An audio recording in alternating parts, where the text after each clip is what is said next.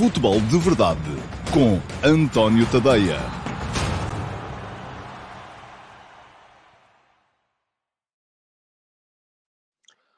Ora, então, olá, muito bom dia a todos, sejam muito bem-vindos à edição número 578 do Futebol de Verdade, edição para terça-feira, dia 12 de abril de 2022. Um, hoje sem uh, jogos para rever, de ontem, não é? Ontem não houve Liga Portuguesa, uma das raras segundas-feiras em que não houve jogos da Liga Portuguesa. Um, e uh, não vamos ter ainda uh, equipas portuguesas a jogar nas competições europeias hoje. Um, o Benfica joga amanhã em Liverpool, apenas o jogo da segunda mão dos quartos de final da Liga dos Campeões, e o Sporting Clube Braga jogará apenas também no dia a seguir, na quinta-feira, em uh, Glasgow contra o Rangers, o jogo da segunda mão dos quartos de final da Liga Europa. E é o que nos resta. Portanto, hoje, uh, quem quiser uh, ver o futebol pelo futebol, quem não quiser ver o futebol apenas naquela lógica de estar a torcer por um clube ou por outro, uh, pode perfeitamente deleitar-se com uh, dois jogos de Liga dos Campeões que vamos ter mais logo. Enfim, um deles já não haverá, com certeza, muita coisa para decidir, embora nunca se sabe o que é que pode uh, sair dali. O Real Madrid-Chelsea, o Real Madrid defende no Bernabéu dois golos de vantagem contra o Chelsea, e já vos vou falar um bocadinho sobre esse jogo mais daqui a bocadinho. E no outro, um, vamos ter na Baviera, na Allianz Arena, um uh, escaldante Bayern de Munique, Villarreal. Uh, o Bayern vai para a segunda mão a jogar em casa com um golo de desvantagem. Eu, vamos lá ver, acho que o Bayern é favorito, mas uh, ainda hoje de manhã, o, nos comentários ao Facebook, o Paulo Ferraz me dizia atenção este Villarreal que não é tão fraco assim, e não é de facto, porque este Villarreal meteu três golos, por exemplo, uh, nas visita, na visita à, à Juventus, é? Portanto, uh, é preciso ter isso em conta. Enfim, o Bayern não é a Juventus, mas a eliminatória não me parece que seja, ou que vá ser assim tão fácil quanto isso. Ora, muito bem, antes de chegarmos aos temas do dia, e hoje quero falar-vos aqui de mercado e dos nomes que começam a ser apontados cada vez com mais insistência ao, aos, aos, grandes clubes uh, portugueses, já todos a pensarem com certeza em 2022, 2023, a pensar no que vai ser a próxima época, mas antes de lá chegar, uh, quero um, falar-vos aqui um bocadinho mais do Futebol de Verdade Challenge. E o que é o Futebol de Verdade Challenge? Lembrei-me disto ontem, durante a emissão. Não estava sequer, não tinha pensado nada, já andávamos aqui todos a brincar há algum tempo em que eu dizia que dava a camisola amarela a quem chegava primeiro, a quem fazia o primeiro comentário. Pois, muito bem, comecei a contar ontem. E vai contar até ao final do mês. E é uma coisa que eu quero repetir todos os meses aqui no Futebol de Verdade. Todos os dias. As primeiras cinco perguntas que chegarem um, a cada emissão, e eu lanço a emissão por volta do meio-dia, um, as primeiras cinco perguntas são por ordem pontuadas com 5, 4, 3, 2 e 1 ponto quando chegarmos ao final do mês, portanto, no dia 30 de abril, 30 de abril é sábado, portanto, vai fechar a classificação no dia 29 de abril, acho eu, acho que não estou a dizer nenhuma asneira. Vou ter os pontos e quem estiver à frente, quem tiver mais pontos, recebe de prémio uh, um mês de assinatura gratuita, uh, de assinatura premium, aliás, recebe gratuito um mês de assinatura premium do meu Substack. E durante um mês tem acesso a tudo aquilo que eu vou escrevendo no tadeia.substack.com. Ora, uh, se perguntam vocês, e se for alguém que já é assinante premium? Pois bem, prolonga um mês a validade da sua assinatura e só um mês depois é que uh, volta a cair a continha no extrato do cartão. Muito bem. Uh, portanto, isto começou a contar ontem e, atenção, já temos aqui a classificação ao fim do primeiro dia. Classificação Futebol de Verdade Challenge ao fim do dia 11 de abril. Filipe Monteiro chegou em primeiro ontem, tem 5 pontos. Simão Rochinol, 4. Manuel Salvador, 3. Michel Alves, 2. Fernando Anacleto, 1. Portanto, isto é a classificação tendo em conta o primeiro dia. Ainda vou pensar, hoje à tarde, porque vou ter que introduzir aqui mais algum fator. Para já, vai ser apenas isto. Mas vai ter que haver algum fator para quem vai comentar depois a emissão em diferido também. Porque há malta que não pode estar a ver em direto, vê em diferido e, portanto, esses não podem ser prejudicados. Mas um, vou pensar hoje à tarde e provavelmente essa, esse segundo fator só vai entrar em linha de conta para o segundo mês do Futebol de Verdade Challenge, porque isto é uma coisa que eu vou começar a fazer aqui todos os meses. Muito bem, vamos às perguntas de hoje e ver quem é que vai sacar a pontuação de hoje. E não se esqueçam, o Futebol de Verdade, neste momento, está só no YouTube. Fiquei muito satisfeito com a vossa resposta ontem. Ontem, uh, quase que batemos nos 250 uh, espectadores simultâneos. Uh, vamos a ver se, onde é que vamos conseguir chegar hoje. Para já está fraco, é o que eu tenho para vos dizer. 119. Mandem mensagem aos vossos amigos, avisem-nos que o Futebol de Verdade já está no ar e chamem-nos, porque aqui vamos discutir futebol. Não vamos estar aqui com narrativas e com propagandas e com. Uh, uh, hoje achei piada também um comentário de quem falava nos programas de futebol, muito por aí há, como propaganda fascista. Uh, é um bocadinho, a ideia é um bocadinho essa, não é? São os clubes que andam a.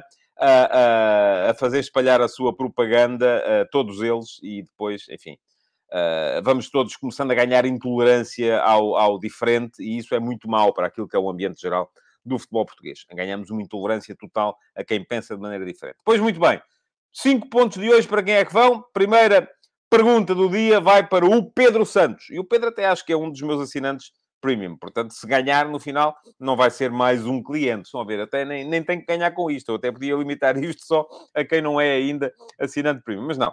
Pedro, Uh, cinco pontinhos para si, amanhã já vai aparecer na classificação com cinco pontos. Agora, uh, a pergunta do Pedro: qual é o papel que o número 9 deve ter nos tempos modernos? Ó oh, Pedro, depende, não é? Uh, há muitas maneiras de jogar que são modernas. Pode haver uma equipa que joga, sobretudo, com jogo pelas aulas, cruzamentos, e então aí o número 9 tem que ser aquilo que era o Jardel. Um jogador como o Jardel, nos tempos de hoje, não era um jogador uh, ultrapassado. Agora, se a equipa insistisse em jogar, tipo com ligações interiores, uh, com tabelas pelo corredor central, aí o Jardel já não era fantástico. Em que é que o Jardel era fantástico? Bola nas aulas, cruzamento, ele adivinhava onde é que ele ia cair e num toque fazia golo. E há jogadores nos tempos modernos que funcionam assim. Olha, no campeonato português, uh, só para pensar nos que passaram por cá mais recentemente, base Dost. É um jogador que funcionava um bocadinho assim também. É um jogador ultrapassado? Não, quer dizer, o Bas Dost é porque já ficou velhote, coitado, não é? Portanto, já não, é, já não está aí para as curvas. Uh, mas uh, um jogador na plenitude, com as características dele, continuava a funcionar. Agora diz-me assim, mas então e um jogador como o, o Darwin? Que ainda hoje de manhã escrevi sobre o Darwin e convido-vos a darem lá um salto a tadeia.substack.com para lerem o que lá está escrito sobre o valor de mercado do Darwin Núñez. Uh, é um novo moderno? É. É um jogador muito móvel, um jogador que vai muito ganhar as, uh, a profundidade, sobretudo junto às alas. É um jogador que tem melhorado bastante na finalização e que, uh, uh, possante, uh, difícil de travar, veloz, quando embala com bola é difícil de segurar. Também é um novo moderno. Um, agora, é um jogador muito diferente do que era o Jardel ou o Bas Dost, de quem já aqui falei querem um jogador mais diferente também, só para recorrer ao que se passa cá em Portugal. Pronto, então vamos lá. Uh, temos um jogador como o Paulinho, como o Abel Ruiz, uh, como, em certa medida, o uh, Taremi. o que é que eles têm? Bem, são jogadores melhores na ligação. São, são novos, jogam como novos, todos eles. O que é que eles fazem, sobretudo? Baixam em desmarcações de apoio, aparecem muito uh, no diálogo com os médios que estão a chegar, estabelecem ligações, estabelecem novos pontos a partir dos quais se pode uh, uh, construir, se pode criar, porque eles atuam fundamentalmente em zona de criação, e também são jogadores modernos. Portanto, o 9 dos tempos modernos tem que ser um 9 que se adequa ao plano geral de jogo da equipa. Como é que a equipa quer jogar? Não é? Se a equipa quer jogar de uma maneira, convém que o 9 seja uh, um jogador que bata certo com essa maneira de jogar. Se quer jogar de outra, tem que ser um jogador que bata certo com outra maneira de jogar. O que não faz muito sentido é uma equipa jogar ah, de uma determinada maneira e depois meter lá um 9 uh, ah, que se adequa a uma maneira diferente de jogar. Portanto, um, eu acho que não há... Eu, enfim, ouço muito isso, leio muito isso, um 6 moderno, um 9 moderno, um 8 moderno, isto não existe. Uh, eu acho que toda, todas as equipas podem encontrar, podem ser modernas e podem encontrar o seu espaço na modernidade, desde que bata a bota com a perdigota, desde que as características dos jogadores casem bem umas com as outras.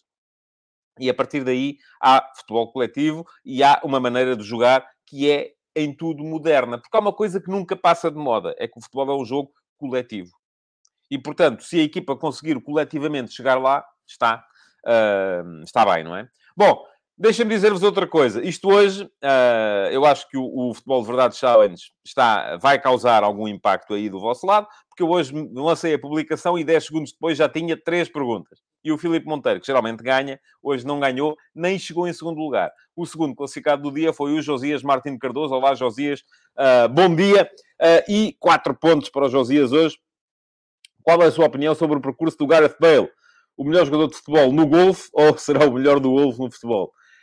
Um, eu acho que o Gareth Bale é o melhor jogador do mundo dos que não querem ser jogadores de futebol. Uh, ou melhor, é o melhor não jogador do mundo. Porque uh, o Gareth Bale, quando quer, é de facto um fenómeno. Ele ganha uma Liga dos Campeões. Um, enfim, não ganhou sozinho, como é evidente, mas foi decisivo na final, numa vitória do Real Madrid na Liga dos Campeões. Ainda agora, recentemente, uh, no play-off um, de, de, qualificação para o Campeonato do Mundo, se viu aquilo que o Bale pode valer para a seleção do país de Gales. E, no entanto, no Real Madrid, não está nem aí.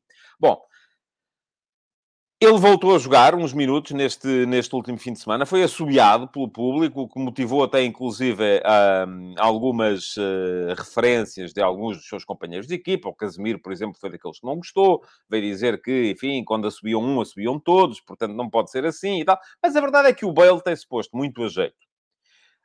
Um, e ele não tem sido, nem de perto nem de longe, um exemplo de entrega. Não foi no Real Madrid, não foi no Tottenham, quando lá esteve o ano passado. O próprio José Mourinho, durante muito tempo, não o punha a jogar. Um, não está a ser no Real Madrid outra vez este ano. E parece que só quando chega à seleção é que rende. Isto gera depois também uma série de uh, situações muito desagradáveis.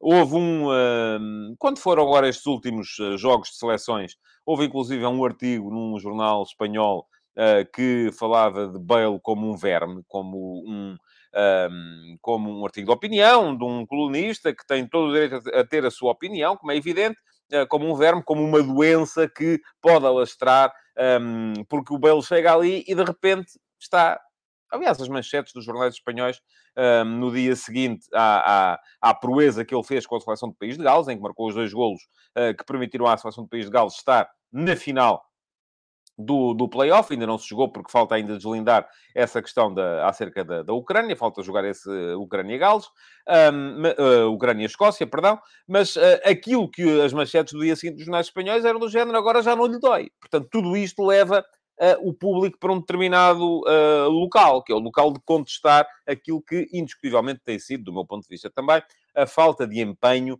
uh, do Gareth Bale, a falta de profissionalismo do Gareth Bale quando está ao serviço do Real Madrid. Portanto, a minha opinião é essa. É um sobredotado, é um jogador extraordinário e não foi melhor, uh, e já não vai ser, em princípio, já não vai a tempo de ser, não foi muito melhor, uh, apesar de ter chegado a ser transacionado acima dos 100 milhões de euros, não foi muito melhor porque nunca esteve para isso. E, e, isto de ser atleta profissional de alto nível tem muito a ver com. Não, é, não é só ter jeito tem muito a ver com os sacrifícios que se está disponível para fazer. Uh, tem muito a ver com aquilo que uh, cada um está disponível para dar de si próprio em prol do coletivo ou em prol da carreira. Porque é preciso. Um, é preciso abdicar de uma série de coisas, das saídas à noite com os amigos, e com certeza um puto quando tem 17, 18 anos, um, véspera de jogo, os amigos vão todos sair e ele também tem vontade de ir. Agora, uh, é aí que começa a separar-se aquilo que vão ser os bons atletas, os bons profissionais, daquilo que vão ser os maus atletas e os maus profissionais. Terceiro lugar para o Filipe Monteiro, ainda assim creio que vai manter a liderança na tabela, uh, soma três pontos hoje. Filipe, bom dia. Qual é que acha que foi o segredo do Porto para não perder em 57 jogos da Liga? Eu acho que não há um segredo, uh, Filipe. Uh, se quiser, um segredo. O segredo é ter uma mentalidade competitiva sempre uh, muito, muito, muito ligada. Uh, eu acho que houve jogos em que o Porto desligou uh, a mentalidade, e, e estou a lembrar-me do jogo do Estoril, por exemplo, em que está a perder por 2-0, sofre um terceiro gol que teria acabado com o jogo, mas que foi, felizmente, para o Porto anulado, e no meu ponto de vista, mal anulado pelo, pelo, pelo, pelo VAR, ou pelo árbitro. Um, e, de qualquer maneira, uh, nesse jogo, que a equipa desligou, esteve à beira de perder. E cada vez mais, a este nível, a diferença faz por uma série de questões. Não se faz só pela questão da, uh, da qualidade. faz-se também pela concentração, pela capacidade competitiva e muito daquilo que tem sido o Porto, debaixo das ordens do Sérgio Conceição, é isso, é concentração e é capacidade competitiva. Eu percebo que os esportistas não gostem, porque toda a gente uh, acha muito mais graça uh, quando ouve dizer que a sua equipa dá recitais, que é uma equipa que joga, ouve-se violinos quando se ouve a equipa, quando se vê a equipa jogar, do que uh, ouvir dizer que são bombos ou carregadores de piano. Mas muito daquilo que são os sucessos depende dos bombos e dos carregadores de piano. Porque muitas vezes é preciso estar tal, tal, tal, tal, tal, sempre a dar, sempre a dar, sempre a dar, nunca parar, nunca desligar, porque há, há, há mínimo, ao mínimo momento em que se desliga pode ser a morte do artista. Vamos embora. Quarta pergunta para hoje. O Rui Martins soma dois pontos uh, e pergunta-me: será que hoje o Villarreal será cilindrado? E o Chelsea conseguirá dar a volta ao resultado? Qual é para si o jogador que se está a destacar mais até ao momento na Liga dos Campeões? Oh, Rui, eu tenho sempre muita dificuldade em uh, destacar jogadores do ponto de vista individual. Mas uh, pronto, quer um. Se quer um, eu diria Benzema. Mas estou a ser muito influenciado por aquilo que aconteceu na semana passada, em Stanford Bridge. Uh, porque se calhar, se me fizesse a pergunta noutra altura, eu teria dito outro jogador. Agora, vamos a ver. Uh, quem é que se destacou muito? Houve muita gente a destacar-se e com grande nível. Um, eu próprio, quando vim aqui falar da questão da vitória do, do, do Real Madrid em Stanford Bridge contra o Chelsea, uh, disse, ok, Benzema, um hat-trick, dois grandes golos, os dois primeiros. O terceiro, enfim, foi mais oferecido. Ah, mas os dois primeiros foram dois golaços, dois golpes de cabeça difíceis ah, e perfeitos. mas, olhando para o jogo, como não aplaudir aquilo que foi a atuação do meio-campo do Real Madrid? Aqueles três homens, aquele meio-campo que soma todos juntos 98 anos, Casemiro, Kroos e Modric, uh, controlou o jogo como quis. Não houve jogo porque eles não quiseram. Uh, e como não destacar também esses, não é? é? é? muito difícil não destacar também. E depois temos que olhar para as outras equipas também, não é? Olha, temos que olhar para um uh, uh, Manchester City, onde há sempre um Kevin De Bruyne que me enche as medidas. Onde, enfim, o City ainda não foi seriamente testado, a não ser no jogo do último fim de semana. E até perdeu dois jogos na fase de grupos. Uh, em Leipzig e em, e em Paris. Mas no último fim de, na última semana, Uh, já foi mais seriamente testado e foi preciso uh, meter ali alguma capacidade também para ganhar o jogo ao Atlético. Uh, e depois, como não olhar para o, para o Bayern ou para o Liverpool e não perceber também quem é que está tão bem nestas, nestes... Agora, eu tenho sempre muita dificuldade em ver o futebol como um jogo individual, porque ele não é, é um jogo coletivo. E já disse aqui, sempre aquilo que eu menos gostava de fazer quando trabalhava nos jornais, e era aquilo que mais gente gostava de fazer, porque era aquilo que era mais lido no dia seguinte, era a apreciação individual dos jogadores um a um. Porque para mim eu não consigo ver o futebol assim. Eu vejo o futebol sempre num paradigma mais coletivo. Havia sempre muita gente a querer fazer aquilo, eu preferia sempre fazer a crónica, nunca gostava tanto de fazer a apreciação individual, embora saiba uh, que a maior parte das pessoas pega nos jornais e o que é que vai ler? A apreciação dos jogadores um a um. Passam por cima da crónica, não lhes interessa, já virou o jogo, estão-se marimbando. O que é que eles querem saber? Aquilo que é mais fácil de ver se bate certo com aquilo que eles acharam ou não. Porque todos nós vemos o jogo, todos nós não queremos saber o que é que acha o jornalista que foi lá fazer a crónica, mas depois, se calhar, até queremos saber uh, se o jornalista deu nota 5, ou 4, ou 3, ou 10 ou a, a, este jogador e que nós achamos que foi o melhor e porque é que ele dá uma nota melhor a este jogador do que àquele. Aliás, há histórias épicas à volta das notas aos, aos, aos jogadores. Um, de, dadas pelos, pelos jornalistas, na altura em que os jogadores também levavam isso mais, mais... Acho que hoje ainda levam muito a sério, já não têm a proximidade com os jornalistas, mas aqui há 30 anos era uma, havia, havia mesmo disputas, uh, até saudáveis e, e outras menos, uh, entre jornalistas e jogadores. Porque é que você me deu esta nota assim, assim? Porque não sei quantos eu ia ganhar o prémio e assim já não ganho. Bom, enfim. Um dia destes, vamos contar essas histórias aqui. Ora, uma, duas, três, quatro. E quem marca um ponto hoje é o Marco Lopes. Um, para... Ah, o, o Rui Martins perguntava-me também se eu acho que o Villarreal vai ser cilindrado. Enfim, já vou falar dos jogos mais daqui a bocadinho. Marco Lopes, um ponto para si hoje como acha que Emery vai abordar o jogo. Mais defensiva, tentar aguentar 1 a 0 ou tentar disputar o jogo e surpreender o Bayern. Também já lá vou mais daqui a bocado. Uh, de qualquer maneira, uh, Marco, o que é que eu acho sobre isso?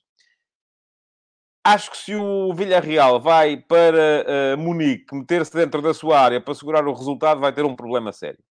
Ninguém saiu dali esta época na Liga dos Campeões com menos de 3 bolas no saco. O Barcelona apanhou 3, o Benfica apanhou 5, o uh, Dinamo de Kiev apanhou 5 e o uh, Salzburgo apanhou 7. Portanto, não é assim.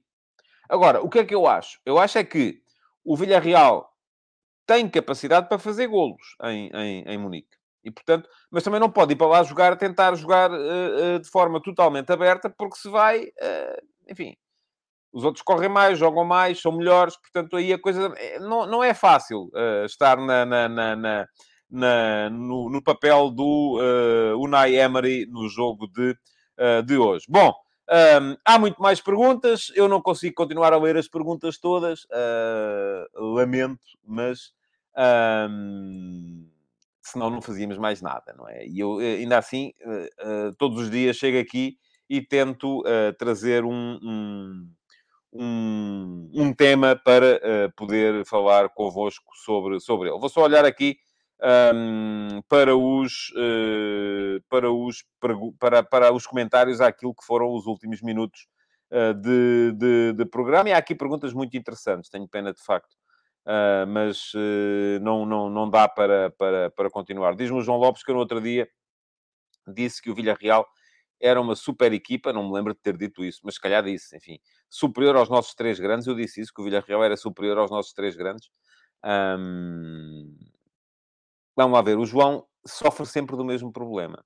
É, o João sofre daquilo que eu vou passar, e não me leva mal, João, vou passar a chamar o vírus da comparativite. Para si tem que se perceber sempre quem é que é melhor. Se o A é melhor que o B, se o B é melhor que o C, se o C é melhor que o D. Agora vou-lhe dizer aqui uma coisa que é aquilo que eu acho. Neste momento, equipa contra equipa, se o Villarreal jogasse com um, um dos nossos grandes, não sei quem passava. Devia ser renhido. Também não tenho claro que o, os nossos grandes uh, passassem. Agora, outra coisa seria, vamos colocar os nossos três grandes a jogar na Liga Espanhola, com as receitas da Liga Espanhola. E aí digo-lhe já de caretas que os nossos três grandes suplantariam o, uh, o Villarreal. Um, Diz-me aqui o uh, Paulo Neves que as notas aos jogadores têm muito que se lhe diga e sei, sei bem do. Não sei, não, Paulo. Aliás, nunca quis, uh, nunca quis fazer essa. Aliás, quando eu estava no Record, as notas eram sempre alvo depois de, uma, de, uma, de um acerto entre o jornalista que ia escrever a avaliação uh, individual e o jornalista que ia fazer a crónica. Não sei se ainda é assim, Uh, não, faço, não faço ideia. O Henrique diz a última polémica de que me lembro foi com uma nota de um jornal. Ah, com uma nota do jornal foi o L'Equipe não ter dado nota ao Éder na final do Euro. Sabe que um, há muito no, no, no, estrangeiro essa ideia de que um jogador que joga poucos minutos não merece sequer ter nota. Aliás, uh, uh, tanto o L'Equipe como a Gazeta dello Sport têm muitas vezes na Gazeta OSV, o Senza Valutazione, Uh, aparece muitas vezes isso, e isso não é para levar a mal, é só mesmo porque para ter nota um jogador tem que estar algum tempo em campo. Mas depois há tantas coisas um, que, uh, que, enfim, uh, não, não... As histórias que me lembro são histórias que eu, enfim, assisti a conversas e a discussões, e não vou, naturalmente, aqui agora também um, falar, falar, falar delas. Bom, vamos lá então, temas do dia. Hoje vou começar por vos falar dos jogos de mais logo. Ainda não chegámos aos 200, portanto, se ainda não mandaram uh, mensagem aos vossos amigos, façam um favor. Um, mensagem para os vossos amigos para virem ao uh, YouTube, uh, um, seguir o programa de hoje, para ver se conseguimos pelo menos chegar aos 200. Vamos lá, é o mínimo exigível para, para estas coisas. Deixem-me só mudar aqui também o rodapé, porque aquela classificação do Futebol de Verdade Challenge já está desatualizada e, portanto, Uh, Lembrar-vos que todos os meus conteúdos estão no tadeia.substack.com. Uh, podem dar lá um salto, ler o que lá estiver. Uh, a maior parte dos conteúdos são gratuitos. O último passo matinal, nomeadamente, é gratuito. Um, e um, por isso mesmo, uh, se quiserem ler, o texto de hoje é sobre o valor de mercado, é precisamente mercado, do uh, Darwin Nunes, uh, em que eu tentei explicar por escrito uma ideia que já tinha deixado aqui várias vezes, que aquilo que um jogador vale depende de tantas coisas. E antes de decidirmos o que é que ou, se uma proposta é boa ou má, depende sempre muito daquilo que se quer e daquilo que se quer fazer com o jogador. E dei vários exemplos hoje. Uh, por exemplo, se o Benfica devia vender agora o Darwin ou não, uh, se o Sporting devia ter vendido o Pedro Gonçalves ou o Palhinha na época passada ou tê-los mantido para este ano, se o Porto devia ter mantido o Luís Dias uh, podendo uh, até ao final da época. Não. Enfim, tudo isto é, é sempre muito uh, subjetivo e, portanto, se quiserem saber exatamente o que eu penso sobre o tema, é darem um salto ao tadeia.substack.com. Aproveitem para subscrever ao plano gratuito, não pagam rigorosamente nada, recebem todos os dias o último passo entre as 8 e as 9 da manhã e recebem também, ou têm acesso à versão em podcast do Futebol de Verdade. Se quiserem um, um eurito por semana é o valor de um café e de um pastel de nata. Uh, aliás, não chega. Um euro não chega para um café e um pastel de nata em lado nenhum que eu saiba. Um, já têm acesso também uh, ao dobro dos conteúdos a mais. 10 conteúdos semanais, entre os quais a série F80, com as biografias de uh, jogadores que fazem ou fariam anos nesse dia. Ainda ontem saiu a biografia do Ferenc Meszaros, um, ex-guarda-redes do Sporting, do uh, Farense e do Vitória Futebol Clube. Uh, hoje vai sair mais um jogador, um histórico do futebol português, que faz hoje anos, e muitos, uh, mas ainda está entre nós.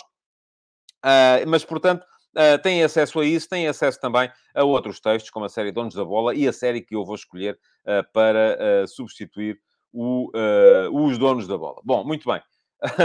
Diz o Francisco da Costa que se eu vendesse viagens para o Brasil já teria 30 mil inscritos. Não sei. Não, não vendo viagens para o Brasil. Uh, lamento. Há aqui gente que ainda aqui anda a falar de penaltis. Pá. Caramba. Bom, uh, vamos lá. Jogos mais logo. Uh, eu vou estar a dedicar mais atenção, porque me parece que é o jogo que à partida vai estar mais, com tudo mais em aberto, ao Bayern Villarreal. Tenho muita curiosidade. Tenho um, altíssima consideração pelo trabalho do Unai Emery. Eu sei que já houve aqui gente, da última vez que falei aqui dele, que disse que ele fracassou em Paris. Também em Paris não é fácil não fracassar. Eh, enfim, o nível de expectativa é sempre muito elevado. Mas se o uh, Unai Emery fracassou, o que dizer do Pochettino? Um, gente que diz que ele fracassou no Arsenal. Um, mas eu tenho altíssima consideração uh, do... do do, pelo Unai Emery portanto, estou muito curioso para ver como é que vai uh, o Villarreal uh, uh, preparar o jogo de logo, como é que vai entrar no jogo de logo, sendo que o Bayern em casa, conforme já disse aqui, é sempre uma máquina de futebol ofensivo e, portanto, não me parece que vá ter vida fácil a equipa do, do Villarreal. E, aliás, quem viu, e eu vi, o jogo entre a Juventus e o Villarreal, a Juventus esteve sempre, sempre em cima, sempre em cima, sempre em cima, sempre em cima, nunca conseguiu marcar, até que o Villarreal, nos últimos 15 minutos de jogo, meteu 3 golos e acabou por ganhar por 3 a 0 fora de casa, passando assim a eliminatória. Portanto, Acho que vai ser um dia uh, difícil de gerir por parte do, dos dois, tanto do Bayern como do Villarreal, e uma eliminatória que a mim me parece bem mais em aberto do que a outra, uh, sendo que do outro lado há aqui um aspecto que eu acho que vale a pena ser falado, até mais até do que o resultado, porque francamente posso ter que engolir estas palavras uh, amanhã, mas acho que o, a outra eliminatória está resolvida. não creio que o não creio que o Chelsea tenha capacidade para ir ganhar por dois golos ao Real Madrid em, uh, no Bernabéu. E dizem vocês, ah, mas o Barcelona ainda recentemente foi lá e foram 4 a 0. É verdade. Pode sempre acontecer. Há sempre um dia em que as coisas não saem como o, o, o aquilo que está planeado e pretendido. Mas mais até do que o, o, jogo, e, e ainda hoje Uh, achei muita piada aos exercícios que foram feitos pela imprensa inglesa, uh, no sentido de como é que se desmonta este Real Madrid. Bom, o que é que é preciso fazer? É preciso uh, anular o Benzema, é preciso fechar o Vinícius para não o deixar criar perigo, é preciso tirar do jogo o tal meio-campo maravilha que com bola vai controlando o jogo e impedindo os adversários de jogar. Portanto, há muita coisa a fazer para anular este Real Madrid. Aquilo que, porque não me tinha lembrado disso, Aquilo que me chamou mais a atenção ainda assim foi, foram as declarações do Thomas Tuchel, ontem, em que ele veio dizer uh, que grande parte do insucesso do Chelsea na primeira mão teve a ver com a falta de fisicalidade e com o facto uh, de uh, a equipa do, do, do, do Chelsea, ao contrário do Real Madrid, não ter tido a possibilidade de, durante toda a época, utilizar cinco substituições. Não é? Porquê? O Real Madrid, nos jogos da, da Liga Espanhola, tro pode trocar cinco jogadores por jogo. O de Chelsea, nos jogos da Premier League, não. Porque a, a, quarta e a quinta substituição ainda não foram aprovadas, ou melhor, já foram, mas só a partir da próxima época, esta época ainda não estão em vigor, na Premier League. Portanto, o que é que isto significa? Que, enquanto as outras equipas da Europa podem utilizar 16 jogadores por jogo, dividir o esforço por todos, as equipas inglesas só podem utilizar 14. E isto resultará, no entender de Thomas Tuchel, numa equipa mais fatigada e com menos capacidade para se impor nos duelos do que os adversários. Achei curioso. Não creio que seja por aí de todo, mas achei curioso. Acho que é uma coisa que uh, vale a pena ser debatida e, de facto, às vezes o conservadorismo inglês uh, não, não, está, não está nem aí. Bom, tema do dia então, uh, para vos falar de mercado e, sobretudo, de dois nomes que têm estado agora aí muito nas, nas manchetes dos, dos, jornais, e enfim, vamos ter sempre que olhar para isto um bocadinho na perspectiva daquilo que os jornais vão, vão anunciando, mas fundamentalmente para falar então aqui do alegado interesse do Benfica em Checa, o médio uh, que já esteve no Sporting Clube Braga e que neste momento representa o Lille. Um, foi campeão francês, uh, foi uma figura importante no uh, uh, campeão francês. Um, e para vos falar também de St. Just, o defesa central holandês, uh, ou neerlandês, agora diz assim, que aparentemente estará na agenda do Sporting. Um, e será com certeza para substituir Fedal, embora isto possa levar aqui uma, uma espécie de dança das cadeiras no centro da defesa do Sporting. Uh, ora, muito bem. Vamos começar por Checa. Primeira coisa, perceber se Checa é ou não é um jogador que uh, entre dentro das ideias de Roger Schmidt. Eu acho que é. Uh, Checa é um médio... E, e uh, olha-se para o Checa, a ideia é que é de um jogador muito mais combativo do que qualquer jogador do meio campo do Benfica atualmente. E, no entanto, depois vai-se ver, e o Checa tem, é a cópia exata, em termos morfológicos, do Julian Weigl. Ambos têm o mesmo 1,86m de altura, ambos têm o, o, mesmo, os mesmos 79 kg de peso. Uh, Pergunta-me aqui o Marco Lopes se checam por 8 ou se pode fazer de 6 e de 10. De 10, acho. Acho que não. De todo. Agora, a questão aqui é o que é que o Benfica... É sempre esta a questão. O que é que o Benfica vai querer fazer? Uh... O, o, o, João Lopes diz que já foi negado o interesse. Está bem, ouça. Isto é como... Eu no outro dia escrevi para uh, subscritores premium, uh, fiz um perfil uh, do Roger Schmidt, o homem que se diz que vai ser o novo treinador do Benfica. E imediatamente apareceu um comentário dizer assim, ah, atenção, isto não está anunciado, lá estás tu e tal, não sei o quê. Bom, ok. Está bem, esqueça lá. Então vamos falar do Checa um, e vamos só aqui perguntar se, fala, se, ele, se ele encaixaria ou não. Quer ele venha, eu não estou aqui a dizer que ele vem, tal como não disse que o Roger Schmidt vem para o Benfica uh, aquilo que as fontes dizem pode ser verdade e pode não ser verdade. Tanto quando se anuncia interesse em jogadores, como quando se anuncia que, afinal de contas, os jogadores não interessam. Portanto, vamos só fazer aqui um exercício uh, para perceber se ele... Eu até acho que faria algum sentido. diz aqui o Carlos Cunha que o André Gomes é que era uma luvinha para Weigl. bom, não tinha pensado nisso. Um, pergunta aqui o Rafael Mota se o Checa não está aqui na carreira, se seria bom esse negócio. Vamos lá ver. O Checa é um jogador que uh, tem. Uh, não é tão forte com bola como é o Weigl, é mais forte sem bola do que qualquer médio do, do, do Benfica neste momento. E isto significa o quê? Que o. E vamos agora aqui pensar no meio-campo do Roger Schmidt. O que é que o Roger Schmidt quer para o seu meio-campo. O Roger Schmidt não joga, isto para responder à pergunta de há bocado, se ele era um 6 ou um 8. O Roger Schmidt não joga com um 6 e com um 8, joga com 2. E estes dois, tão depressa baixa um como baixa outro. Aliás, eles geralmente jogam de perfil. E o que é que estes dois têm que ter? Boa capacidade de, de, de, de conquista de bola nos duelos, boa capacidade de passe, boa capacidade de ocupação de espaço e ocupar muito espaço. Portanto, têm que ser jogadores de passada larga, jogadores que cheguem bem na frente. Aliás, basta olhar para os três jogadores que o PSV mais utilizou nestas duas posições este ano. Eric Gutierrez, que do, do ponto de vista físico até é o mais atarracado dos três, e depois o Sangaré e o uh, Van Ginkel.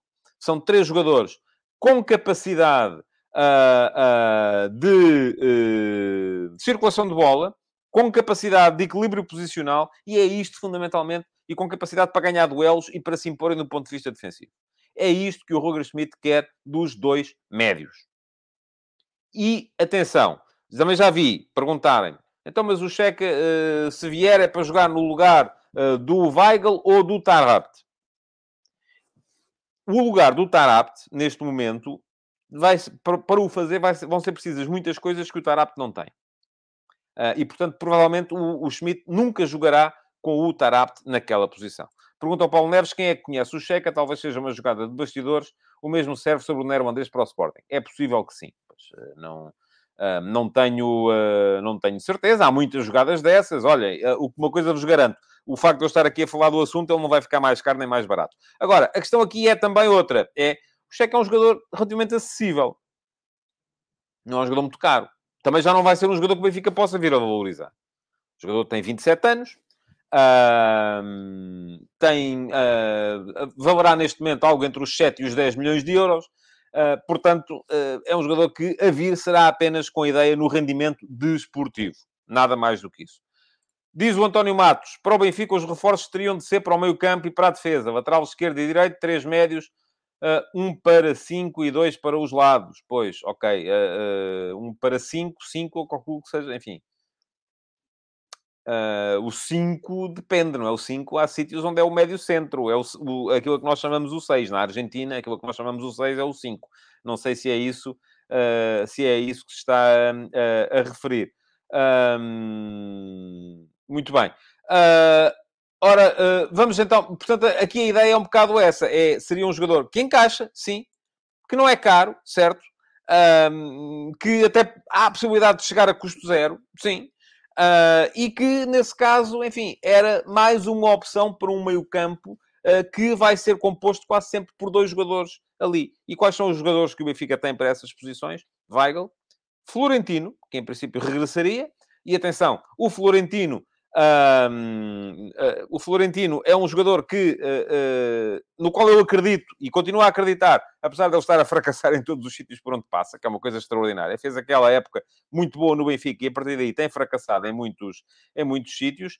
Um, e depois, enfim, são precisos mais jogadores para estas posições que não são o João Mário nem o, nem o Tarapt. E diz aqui o Josias Uh, o melhor Weigl que eu vi foi com três médios e no Benfica nunca houve um treinador que apostasse nessa forma de jogar. Ora, o Roger Schmidt vai jogar com três médios. 4-2-3-1. É isso que ele faz. Se ele vier, vai jogar com três médios. E o Paulo Neves está a cair naquele erro das pessoas que há bocadinho estava, eu, eu estava a referir. Ah, e tal, já estás a dar como certa a contratação. Não, não estou a dar como certa coisa nenhuma. Mas neste momento estou como provável. Posso? Uh, agora, depois se vem ou não vem, Diz o Carlos Cunha, primeiro confirmar treinador e depois sim reforços. Deveria ser esse o caminho. E é claro que é esse o caminho, ó Carlos. Nem outra coisa me passa pela cabeça. Que o Benfica, neste momento, esteja a contratar jogadores que não tenham sido pedidos pelo treinador que já ou contratou ou que tenha palavrado. Porque se é assim, não faz sentido rigorosamente nenhum. Uh, muito bem.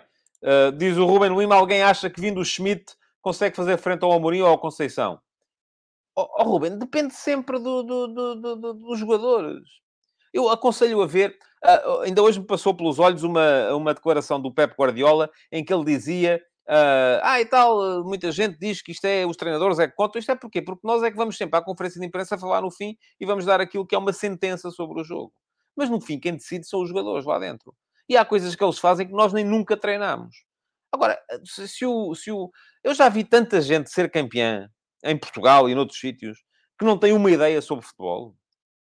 Até parece que o facto de ter um treinador, e aliás, está, o Ruben está a dar como certo que o Ruben Amorim e o Sérgio Conceição vão estar para o ano ainda nos seus, nos seus clubes. Também não dou isso como certo, uh, sobretudo, e vou-lhe dizer, por muito que isso lhe custe, Ruben, porque é portista, no caso do Sérgio Conceição. Tenho muitas dúvidas que o Sérgio Conceição, uh, para o ano, uh, continue no Futebol do Porto.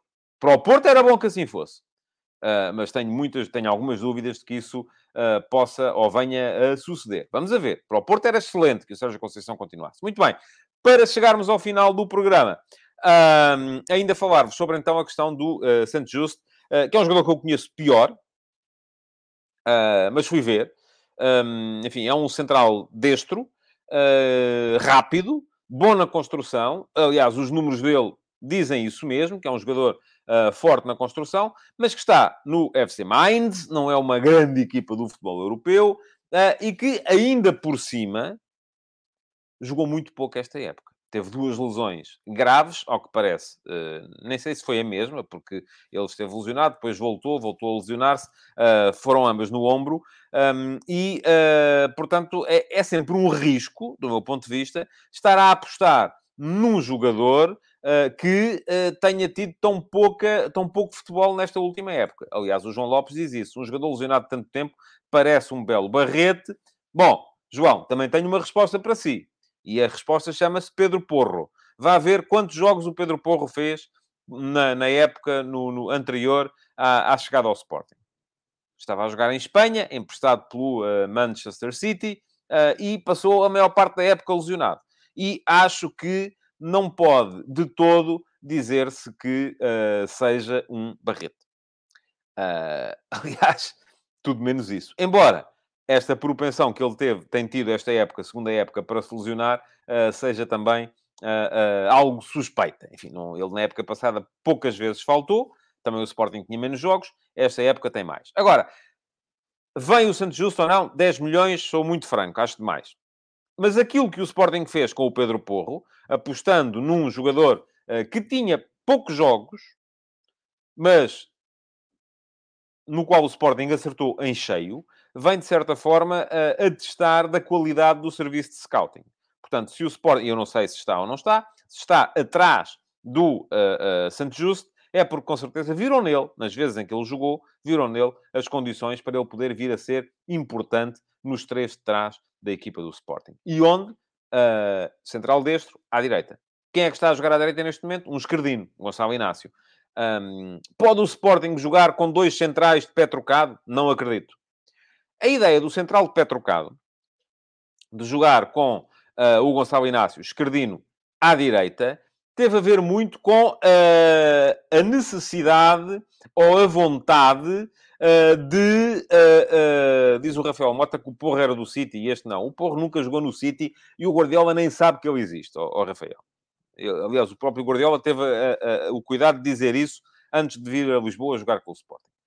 Mas estava a dizer, teve a ver muito com a necessidade que o Sporting encontrou de variar as saídas de bola. Porquê? Porque tendo um esquerdino a jogar à direita, dá, imaginem só, um jogador a jogar sobretudo de pé esquerdo sobre o lado direito, o passe não sai no mesmo ângulo que o passe sai num jogador que usa só o pé direito.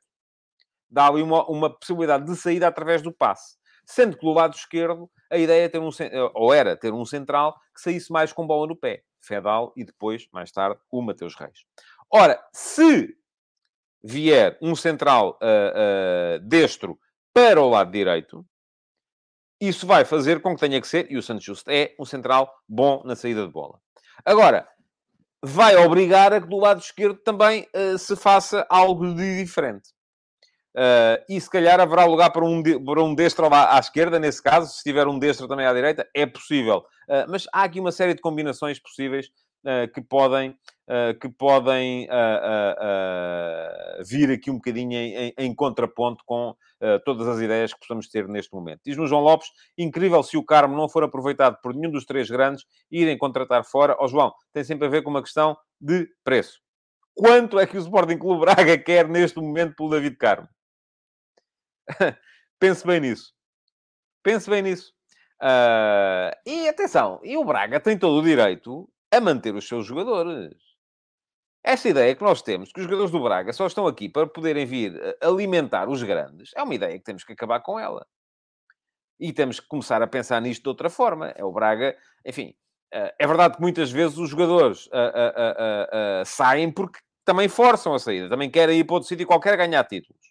Mas atenção, não é de todo líquido que uh, não possam ficar, porque se eles não ficarem, então é que nunca mais o Braga vai conseguir ganhar títulos. E uh, pode vir a ser possível que isso venha a acontecer. Chama-me a atenção o Miguel M674, que o. não, era este comentário que eu queria. que o Benfica foi buscar o Veríssimo por 6 milhões e que o Braga deve querer uns 20 milhões pelo Carmo. Ora, aí está. Aqui tudo passa por conseguirmos ou não uh, aproveitar as condições de mercado. E estamos a chegar aos 45 minutos, é o novo limite que eu coloquei no futebol de verdade, 191 uh, a assistir neste momento, não chegamos aos 200, é pena, já não vai acontecer hoje. Queria lembrar-vos que amanhã, meio-dia e meia, podem uh, voltar para mais uma edição do Futebol de Verdade, amanhã mais para antecipar, então com certeza, os jogos de amanhã e há um Liverpool-Benfica na agenda do dia de amanhã. Portanto, uh, muito obrigado por terem estado aí. Não se esqueçam, a partir do meio-dia, sensivelmente, podem comentar, podem deixar perguntas. As primeiras cinco perguntas recebem uh, pontos no Futebol de Verdade Challenge e o Futebol Verdade Challenge pode dar um mês de assinatura premium completamente grátis uh, ao vencedor no final de cada mês. Muito obrigado então por terem estado aí desse lado uh, e não se esqueçam então de voltar amanhã para mais uma edição do uh, Futebol de Verdade. Até amanhã. Futebol de Verdade, em direto de segunda a sexta-feira, às 12h30